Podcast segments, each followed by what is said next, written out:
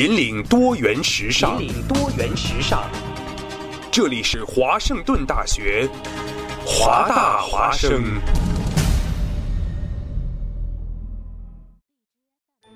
烟雨朦胧，草木常青，西雅图又度过了安稳而平常的一天。暮色渐沉，喧嚣渐息，每一个夜晚，我们都在同一个地方，让声音乘着电波化为雨水，滋润所传达到的每一处土地。听众朋友，晚上好，欢迎收听华大华华大华生。生过留痕，却永不落脚，因为那道电波所承载的是锋利如现实、飘然如梦想的每一位广播人的信仰。声音在，信仰在，我们在。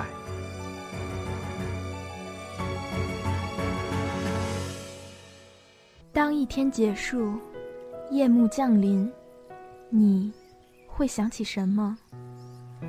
是否某件事？是否某个人？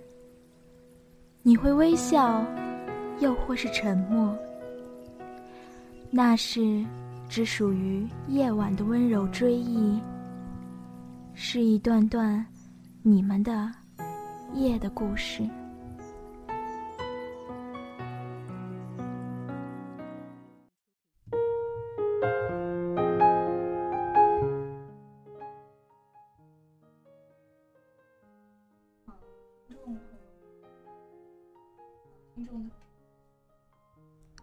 好，听众朋友们，大家晚上好。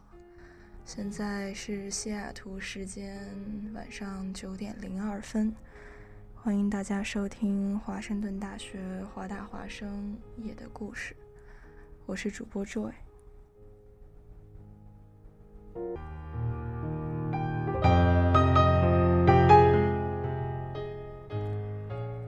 这个应该是本学期的第二个第二档夜的故事。昨天应该是 Brenda 主播为大家带来的夜的故事。之前一直收听夜的故事的听众朋友呢，可能对 Joy 不是非常的熟悉，因为我是第一学期播这个节目。首先，先来自我介绍一下好了。Joy 呢，很喜欢阅读，也喜欢写作。以后说不定也会读一些自己写的小故事，当然了，也非常喜欢听歌，听各种歌。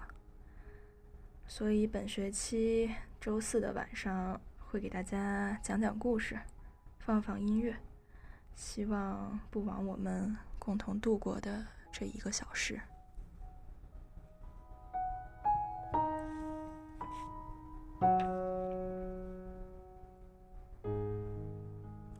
有时候觉得呢，文字真的是一种非常神奇的东西，它让许多事物，无论是听、是读，还是写，或者想，都变得非常的美好。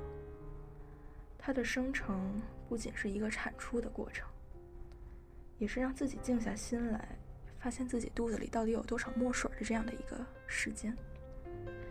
而阅读的同时，也会让我们短暂的接触到作者的精神世界。可以知道他用了多长时间，花了多少功夫来完成这个作品。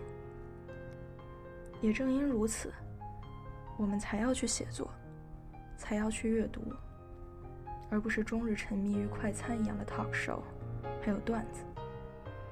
所以，希望不管时间变得如何，我们都能拥有一个坐下来，安静读一段文字的时间。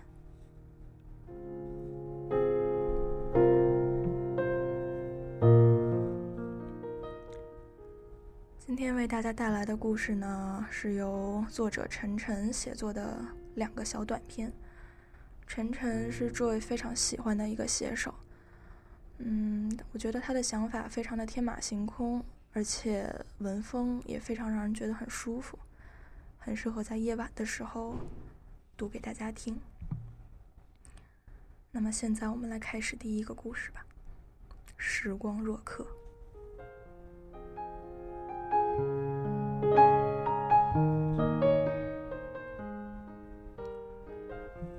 开始发现自己和别人不一样，是在五岁那年。准确的说是在一九九零年的十一月二号。那是一个起风的星期五，天气有些阴霾。早晨起床时，妈妈让我多穿点，因为今天要开始降温了。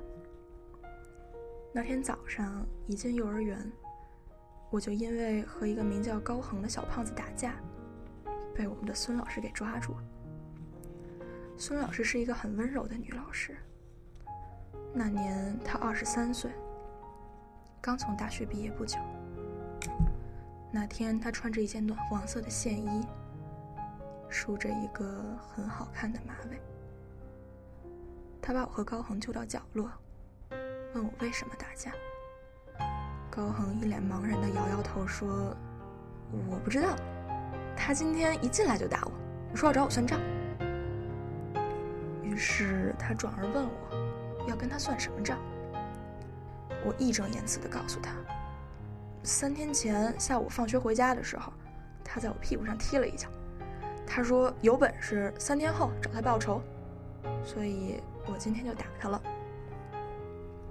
孙老师笑着摸了一下我的头，说：“你这孩子可真是记仇呢。小朋友之间要相互友爱。”我说：“他才没跟我友爱呢，他从认识我到今天，总共踢过我七次屁股，揪过我五次耳朵，还捏过我两个八次脸。那时候。”我只学到十以内的算术，所以只能用这种方式来描述十六。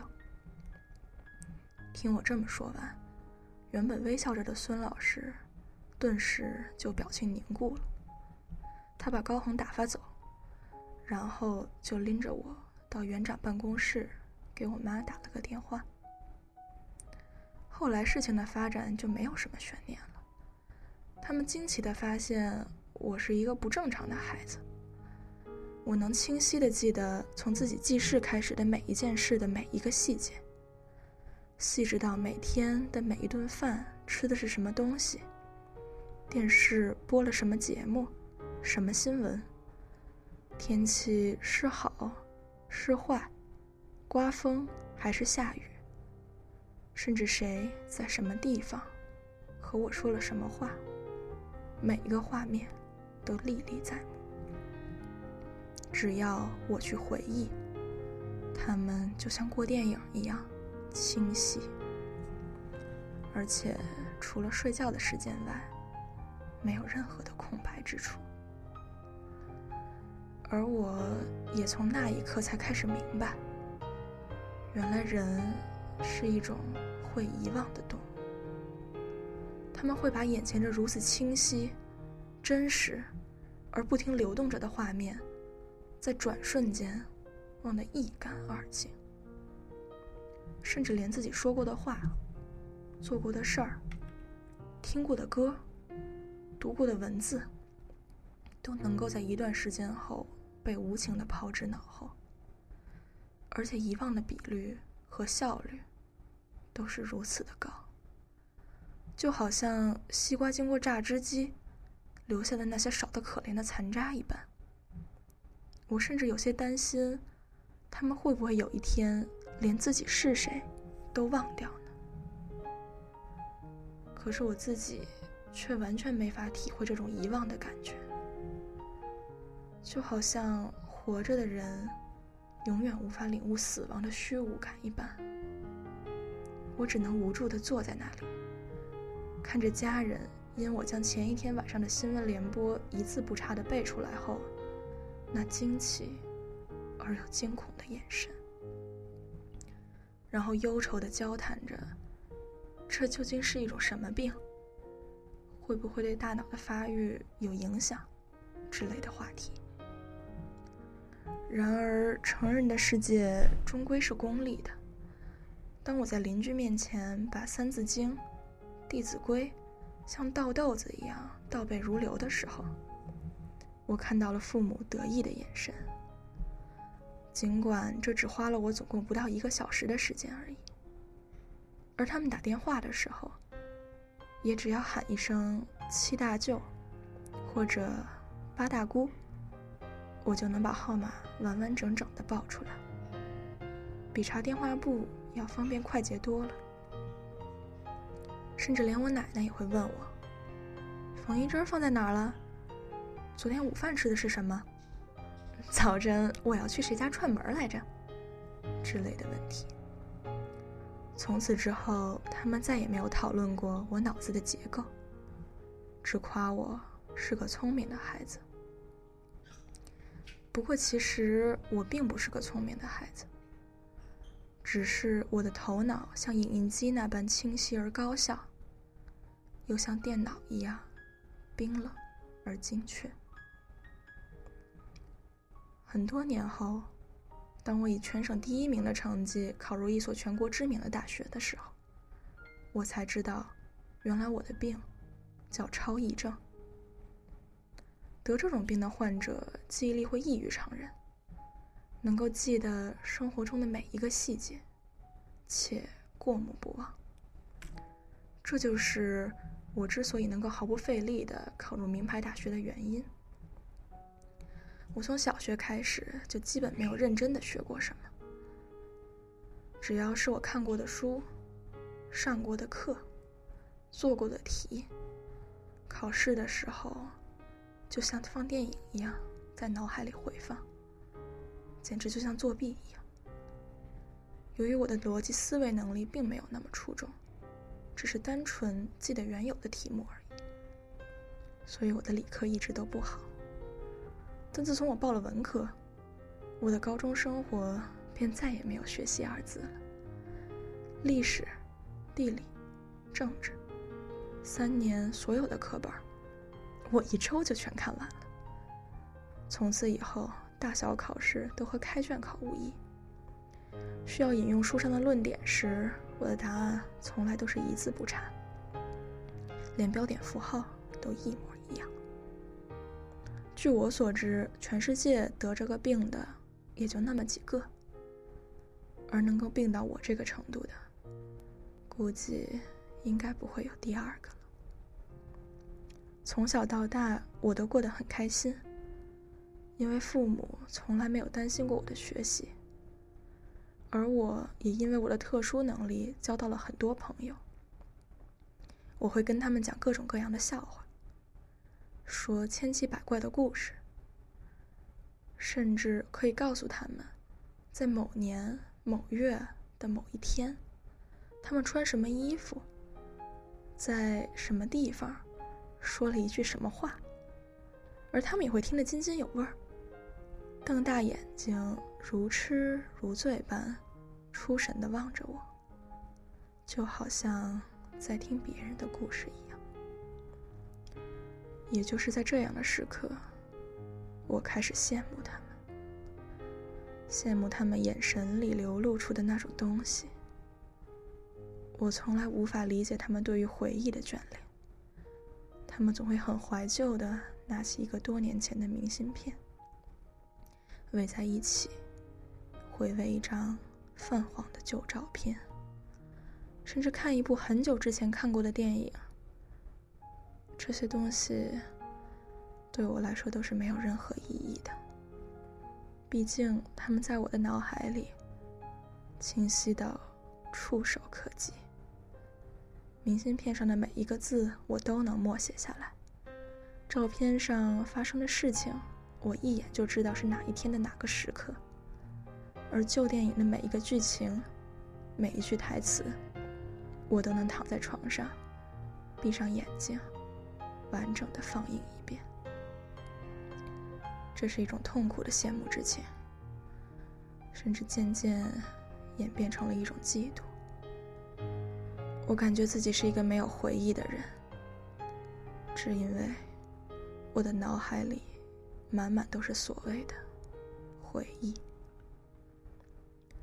我开始变得郁郁寡欢，也不再愿意与人接触。在大学里，我开始翘课，躲在宿舍里打一天游戏，或是在图书馆看一下午书。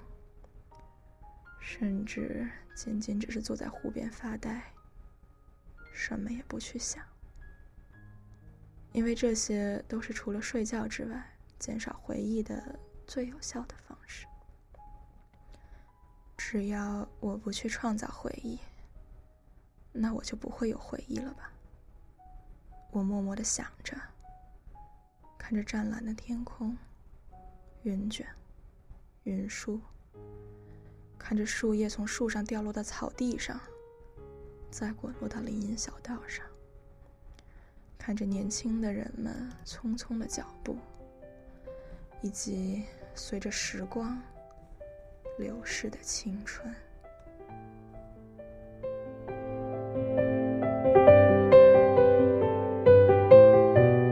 想把你写成一首歌，想养一只猫，想要回到每个场景，布满每句表。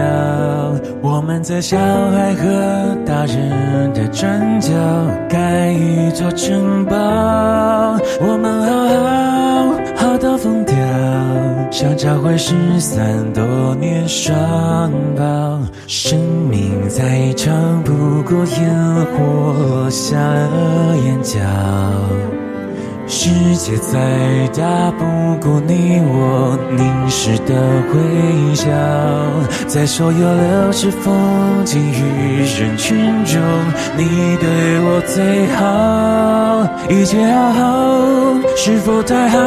没有人知道。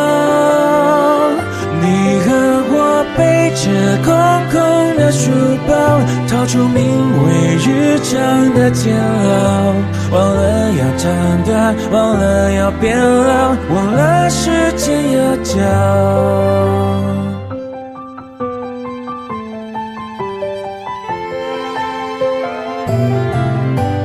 最安静的时刻，回忆总是最喧嚣。喧嚣的狂欢寂寞包围着孤岛，还以为驯服想念能陪伴我，像一只家猫，它就窝在沙发一角，却不肯睡着。你和我曾有满满的羽毛，跳着名为青春的舞蹈，知道未来，不知道烦恼，不知那些日子会是那么少。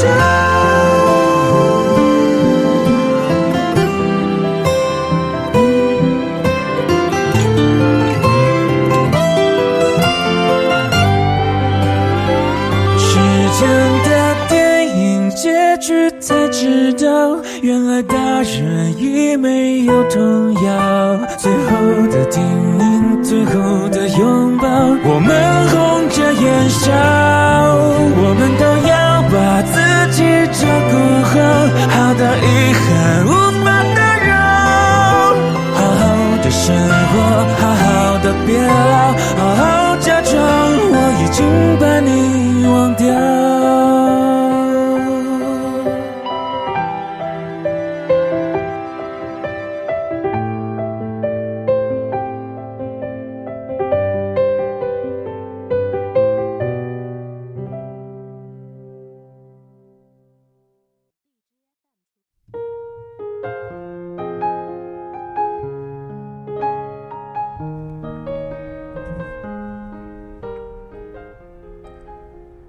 直到有一天，我遇到了一个名叫如冰的姑娘。那是二零零六年九月十四日。她穿着一袭碎花连衣裙，走到我的身旁，问我是不是那个什么事情都知道的人。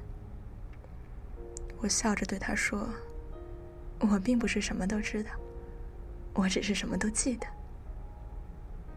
然后他就跟我聊了起来，上知天文，下知地理。我发现他其实懂得并不比我少，而且我仅仅只是记得发生过什么而已，他却能对发生过的事情有着自己的看法。你虽然什么都记得，可是记得本身又有什么用呢？发生过的事情终归是发生了，你又不能改变什么。如果你不能将它们赋予属于自己的意义，只像个放映机一样的放着那些东西，那它们终究也将成为虚妄，不是吗？我看着他的眼睛，陷入了久久的沉思中。那是一段很长很长的时间。空中有五只飞鸟飞过，一对情侣从湖的一端走到了另一端。不远处还开过一辆黑色的汽车。你叫什么名字？我问他道。如冰，像冰一样的意思吗？如果你非要这么理解的话。他扑哧一声笑了。他笑起来很好看。像七岁那年，路过自家楼底时，俯身在墙角看见的那只鸢尾花。嗯，就像我的脑子一样，冷冰冰的。怎么说？我时常觉得它很无情，总是把一切，无论好的、坏的、快乐的、悲伤的，都这样一丝不苟的记录下来。丝毫没有经过我的同意，也没有给过我任何选择的权利。但是你知道吗？遗忘也未曾是我们的选择呀。有时候在不经意间就把曾经刻骨铭心的东西就这样忘了，没有留下一点痕迹，就连后悔的余地也没有。毕竟你怎么会去惋惜某个你已经忘掉的东西呢？他说这番话的时候，眼神里有很复杂的情绪在涌动，让人很想认真从中阅读出更多的故事来。我可以知道你的电话号码吗？我弱弱的问他道。可以啊，我发给你。不，不用了，你说一遍就够了，一辈子也不会忘记的。他很羞涩的看了我一眼，但我却没有告诉他，这其实并不是什么虚情假意的肉麻，而是一句真真切切的实话。后来的十天里，我又见了如冰七次，一起吃了五顿饭，去过一次图书馆。那天傍晚，在图书馆里，他忽然问我。如果给我足够多的时间，我是不是能够把图书馆里所有的书都装进脑子呢？我笑笑说：“你给猴子几台打印机，他们在无限的时间里也能打出莎士比亚全集呢。”别贫嘴，我只是很好奇。嗯，可以是可以，不过我似乎没有这么做的必要吧，而且这将是相当长的一段时间。就算你把图书馆里的书全拿去打印店打印一遍，不也得很久很久吗？更何况我必须一个字一个字的读过，才能记下来。而且我读书不是为了背下来，我对文字本身还是很依赖的。所以，其实你是一台有感情的机器，并不像你形容的那么冷冰冰。他笑道：“嗯，我不知道。”有时候，我觉得我在感情上的确很迟钝。或许思维的速度太快了，在情感上反而变得笨拙起来。上天是很公平的吧？我终归不是个善于表达自己的人。你喜欢过女生吗？嗯，没有，从来没有，从来没有。我的记忆力太好了，我觉得如果我喜欢上谁。也许永远也不会忘掉，所以你只是害怕，害怕，害怕什么呀？就像有的人永远不会养宠物一样，大多数宠物的生命必然比主人要短，这注定了未来将要有一场生离死别。有的人觉得自己既然承受不了这种既定的悲伤，索性选择永远不养宠物。这听起来似乎有那么点道理，但是谈恋爱这种事情用养宠物来打比方，似乎有点奇怪。我笑着摇了摇头的。那天晚上从图书馆出来后，我们坐在操场上坐了一整夜。南方的九月依然燥热，但夜晚的微风总能消散许多白天积累的烦躁与不安。我还有个问题，你有想过未来自己要做什么吗？我觉得你很有成为画家或者音乐家的潜质，只要你看过的画儿或者乐谱，马上都能牢牢记在脑子里，不是吗？如冰忽然转过头问我道：“有种东西叫天赋，就拿画画来说，有的人即使看着画临摹，不也画得很差劲吗？弹琴这种东西啊。”更需要情感和技巧什么的，光记得谱子有什么用？所以看来还真的是没什么用啊！真替你的未来感到担心呢。他冲我调皮的笑笑，月色下他的笑容很美。我清晰的记得，那时候的空气里掺杂着他洗发水的香味，操场上塑胶的怪味。还有那属于夏夜特有的气息。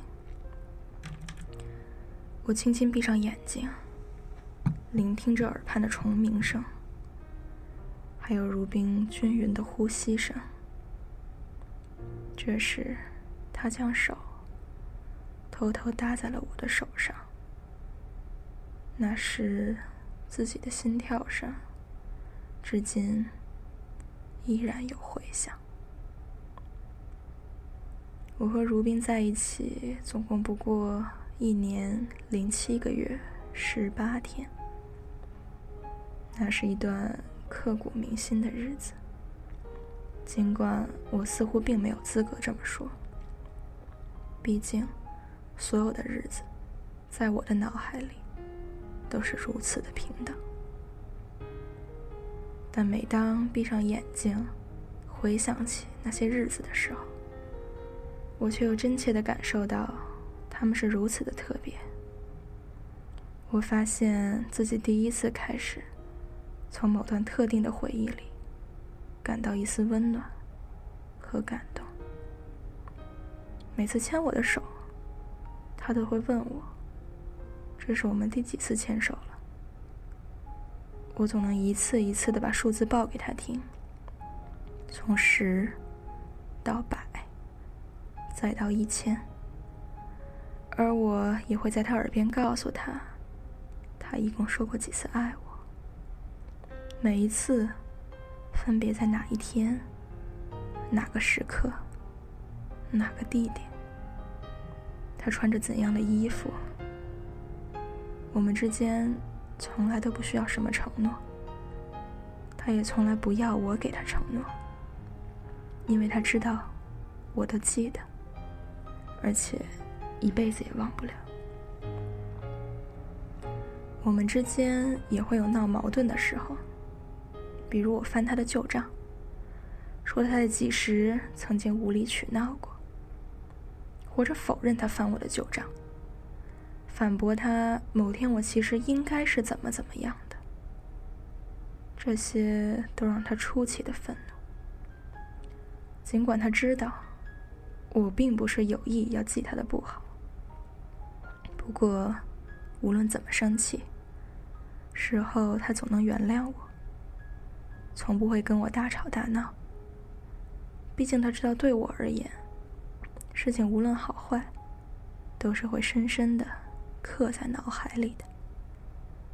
他不想等到几十年后，我再把这事儿提起来。但很遗憾的是。他最终还是没能等到几十年后的那一天。他最终选择离开了我，原因是他无法接受一个我这样的人。我会给他太大的压力。毕竟在我这儿，必须小心翼翼，不能犯错，不然这样一个残缺的他，就会永远留在我的回忆里。无法抹去。如冰走后，我又回归了自己一个人的日子，每天发呆、看书、打游戏、睡觉，把自己关在自己的世界里，与世隔绝。朋友们都来劝我，试图给我点安慰，但他们最后却都无奈的走了。毕竟他们也知道，时间会治愈一切这句话，对我并不管用。我不是一个会自动痊愈的人，我的伤口会不停的流血，直到流干的那一天为止。只因为我没有一种叫做遗忘的能力。我时常想，或许他比起我来要幸运的多，因为至少他和所有人一样，都在时间的洪流中不停的被冲刷着，总有一天会淡忘关于我的一切。而我却只能站在岸边，在一个所有感情都被凝固成一堵大堤的港口，直到生命的终结。但事实上，我却比他们想象中要来的坚强。我只要一直在做事，不给自己留下时间、空间去回忆，自然也不会感觉到悲伤。于是我开始尝试着写文章，把自己二十年的记忆改编成小说。有如此清晰的回忆，加上自己曾经看过那么多的书，这是一个并不困难的过程。而我发现写文字的速度要远远慢于自己思考的速度，因此，只要我的笔在动，我的思维。就会跟着一起慢下来。它让我不再沉浸在那些冰冷的回忆中，让我对自己的人生有了新的认识和思考。于是我无端想起了如冰对我说的那句话：“发生的事情，终归是发生了。你既然无法改变，不如给它赋予属于你的意义。”合上自己写完的稿子。闭着眼睛，想象他第一次吻我的时候，嘴唇的温度。我的嘴角竟然开始微微上扬。未曾想过，这个像冰一样的姑娘，让我二十年冰冷的回忆，顿时变得温暖了起来。今年我三十一岁，现在是一名作家。我的书卖得很好。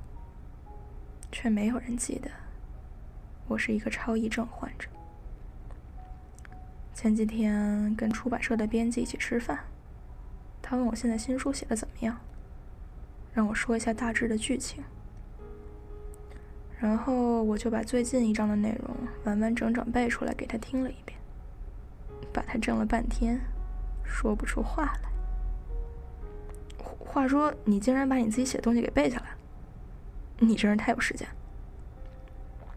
他的表情像极了二十二年前幼儿园里孙老师的模样。时间这东西留着不用，也不能省下来以后再用，不是吗？我笑道。背东西不是很浪费时间吗？我从小到大记忆力都超级差的，前一天晚上背的课文，第二天老师一抽背就忘。那时候经常抄课本。就总琢磨着呀，要真有那种记忆面包该多好！想要记住的东西，吃下去就马上记住了，而且永远都忘不了。他摇头晃脑的说着，像是陶醉在了自己的幻想之中。那要是有想要忘记的事情呢？貌似不用刻意去忘记吧，毕竟没有什么事情是永远忘不了的。在当时看起来再了不得的一件事儿，总有一天你会什么也不记得了，不是吗？人的记忆力啊，是这个世界上最靠不住的一个东西了。我喝掉杯里的咖啡，笑着摇了摇头。哎，对了，我这段时间在做一个读者调查，也想把这个问题问问你，看你怎么回答。他说道。什么问题？如果有一个机会让你询问死神自己死亡的具体时间，你会不会去问他？当然问了。为什么不问？我很干脆的回答道。嗯，那你知道了以后呢？要做什么？他似乎觉得很惊讶。我会提前一年零七个月十八天躺在床上。嗯，然后呢？回忆我的整个人生。单纯在欣赏觉悟，耳机里的音乐只剩下音符，不再是感情遗嘱。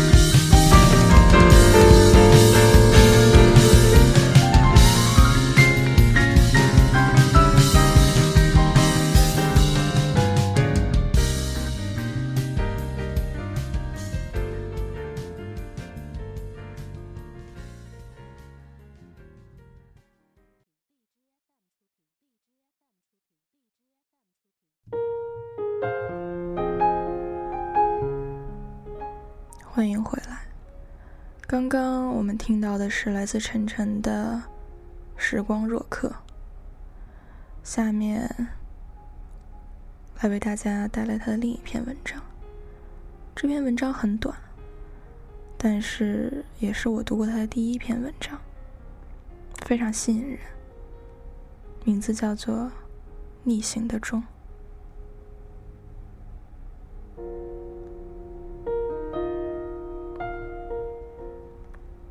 他喜欢傍晚时分，在墓地旁散步，独自等待太阳从西边缓缓升起。墓地是个神奇而神圣的地方，人们在这里复生，在这里开启自己痛苦的生命历程，并开始自己返璞归真与遗忘的旅程。每天都会有复生者的亲人，身着黑衣来到这里，围成一圈，站在墓穴旁边，将眼泪收回自己的眼眶，等待掘墓人将坟墓刨开。这是一个虔诚而悲伤的仪式。随着棺木缓缓升起。掘墓人重新将墓穴填平，用凿子凿去墓碑上的复生日期，而不久后，这里的一切都将被撤去，附上绿油油的草坪。再也没有什么能证明这里曾经有人沉睡了无数个世纪。复生。对于每个人而言，都是不同的体验。有的人会被送到家中，在床上平静的醒来，回归自己的暮年时光；有的人则要被送回医院，全身插满管子，等待心跳与呼吸的复苏，重新承受疾病或是重伤的痛苦。还有的人，则要被丢入河中，七零八落的扔到马路上，让逆流的河水，或是倒行的车辆，修复他们腐败、残损的躯体，然后重获他们年轻鲜活的生命。但无论复生的过程多么复杂繁琐，一切都将殊途同归。每个人注定要回归妈妈的子宫里，退化成受精卵，然后变得从没有在这个世界上存在过。这是一个没有逻辑的世界。事情总是先有了结果，再回溯到一个个原因。随着地上的烟灰缓缓的升起，缭绕的烟雾聚集在他的指尖。不断的增长着香烟的长度，最后他掏出打火机，将火星打灭，把完好的香烟插回了烟盒里。一包烟总算是恢复完毕了。一会儿在来到这里的路上，就可以拿它去便利店换一些零钱。他之所以做这些事情，其实和他自己的想法并无关联。事实上，当他坐在墓地旁的长凳上时，脑海里的这些念头无时无刻不在一点点的蒸发。这个世界，一切事物的运行法则只依照历史与记忆来进行，没有人会怀疑，也没有人能打破。他当然也并不例外。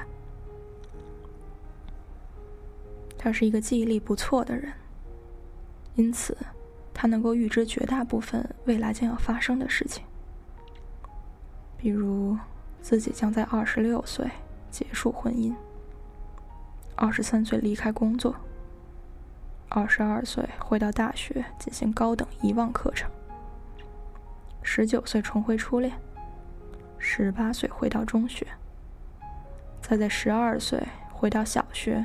遗忘初级知识，然而，在这个世界上，记忆力越好和越聪明的人，所要付出的代价是越大的，因为他们从复生的第一天开始，就在脑海里保存着海量的智慧与记忆。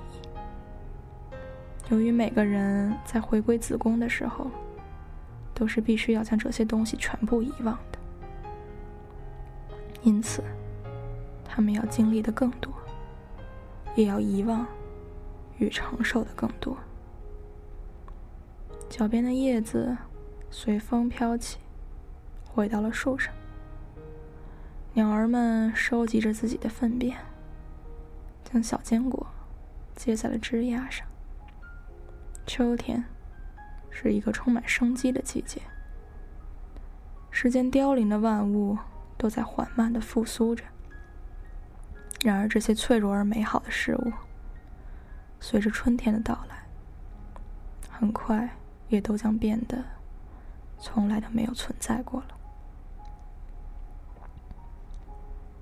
他是一家报社的编辑。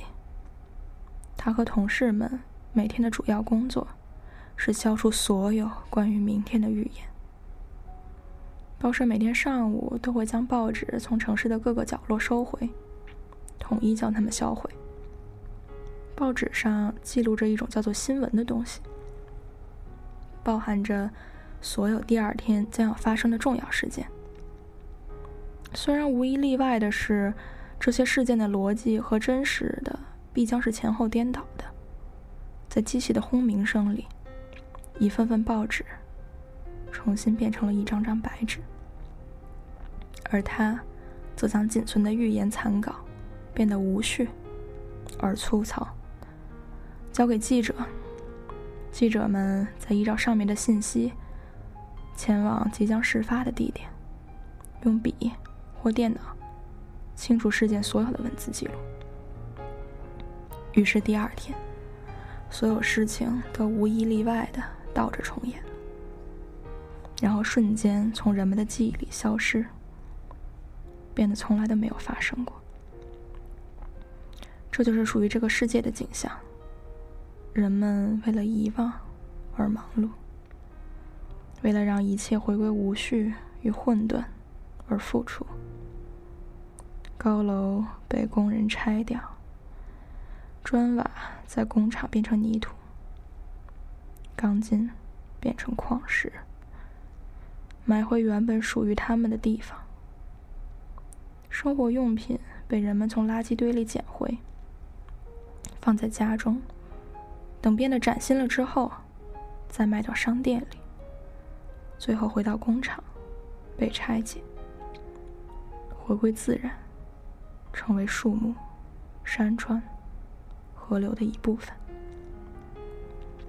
所有人都在这样的一个过程中扮演着微不足道的角色。他们并没有意识，只是照着自己的记忆去做，然后忘记自己做了什么。在这个世界上，金钱是一个匪夷所思的存在。一个人一生将要拥有的财富。从他复生的那一刻起，就已经决定。富裕的人注定将要穷尽一生来的努力，来挥霍他的财富。毕竟，在他回到子宫的那一刻，所有属于他的金钱都是要散尽的。否则，他得让自己的父母来替他继续负担起这项任务。工作是人们消耗金钱的最主要方式。越是勤奋与有能力的人，他挥霍金钱的效率也就越高。当然，不排除有的幸运儿通过彩票，在一夜之间就把自己所有的金钱给挥霍一空。然而，作为一个并不那么幸运的人，身为一个小编辑的他，注定是辛苦的。他一天天的重复做着同样的事情，仅仅是为了消耗掉他因为得到一套房子，所每个月积攒在他户头的那些钱。日子就这样不温不火的过着，他的工作开始从熟练变得生疏，人从稳重变得毛糙，头发也渐渐浓密了起来。当他从自己的房子里搬出来的时候，最后一笔钱打到了他的卡里。等到这些钱都被花光了之后，他就可以不再工作，回到学校，开始自己的遗忘课程了。这大概就是青春的气息吧。一无所有，却也再无所失。毕竟，这是他人生的暮年。漫长的自我救赎之旅后，或许纯真，才是对于一个人最好的归宿。这天，他躺在床上翻来覆去，难以醒来。凌晨三点，他的心里一阵纠结。这一年来，这种痛苦的感觉在一点点的加深。终于在这一天，达到了顶点。这个时刻终究还是会到来的，这将是最后的了结，也将是一场漫长遗忘的开始。究竟什么是爱呢？虽然现在的他已经完全不记得自己十九岁之后的事情，但他身体里那些潜藏的记忆与青春的悸动，已开始重回他的身体。他渐渐觉得不安，变得敏感与矛盾，越来越焦虑而疑惑。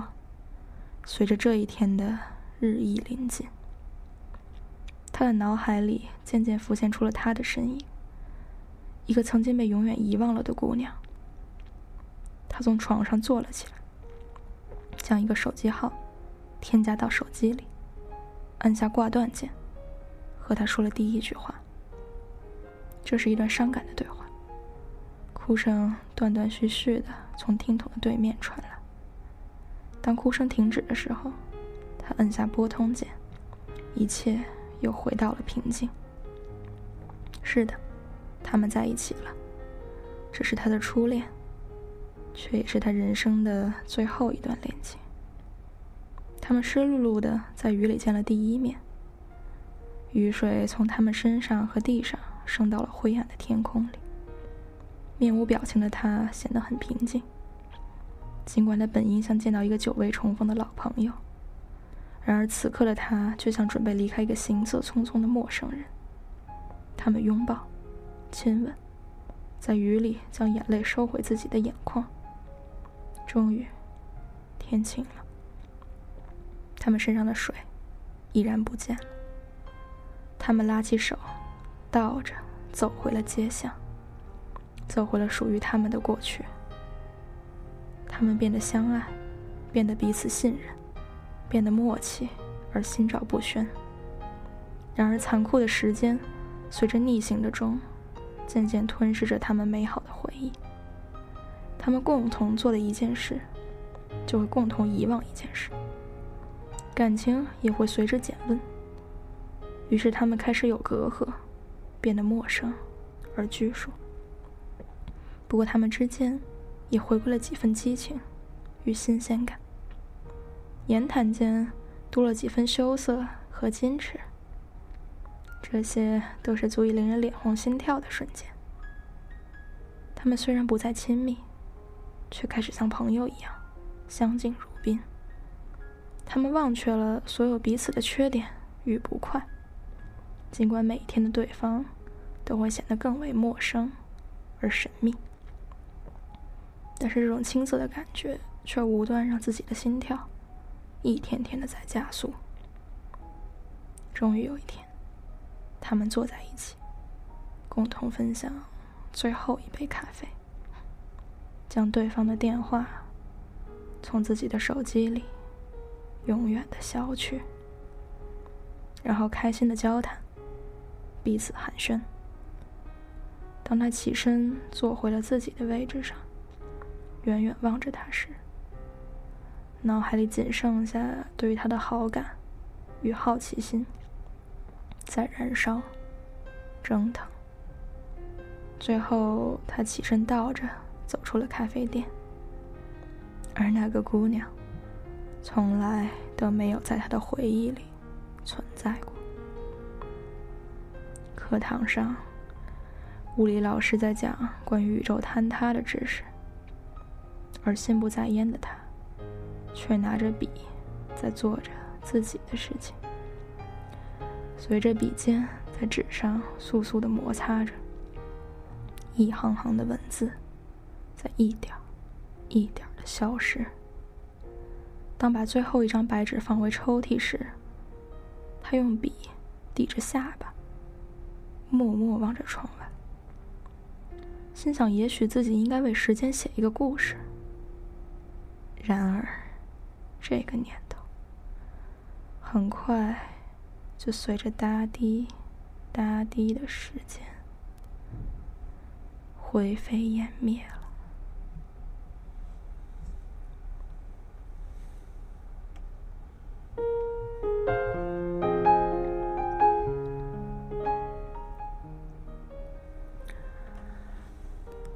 今天与大家分享了两个由九零后作家陈晨所写的短片，嗯，是我个人非常喜欢的两篇文章，也希望大家听的听的很感兴趣吧。看看时间已经到了九点五十八分，今天夜的故事要与大家说再见了。最后为大家送上一首 Roy King 的摇篮曲，希望大家可以度过一个美好的夜晚。大家晚安。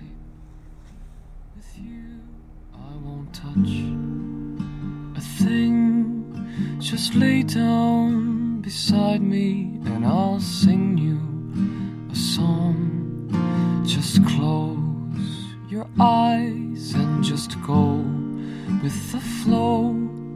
Leave yourself go astray.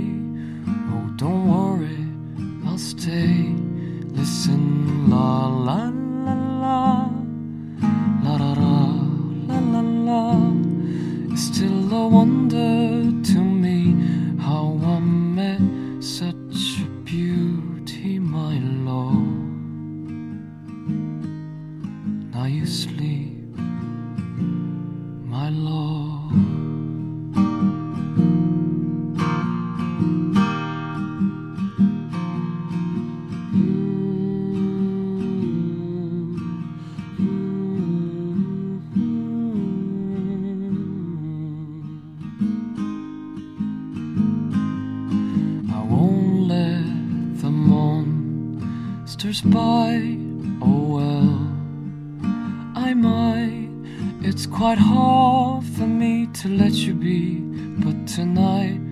swear I'll try.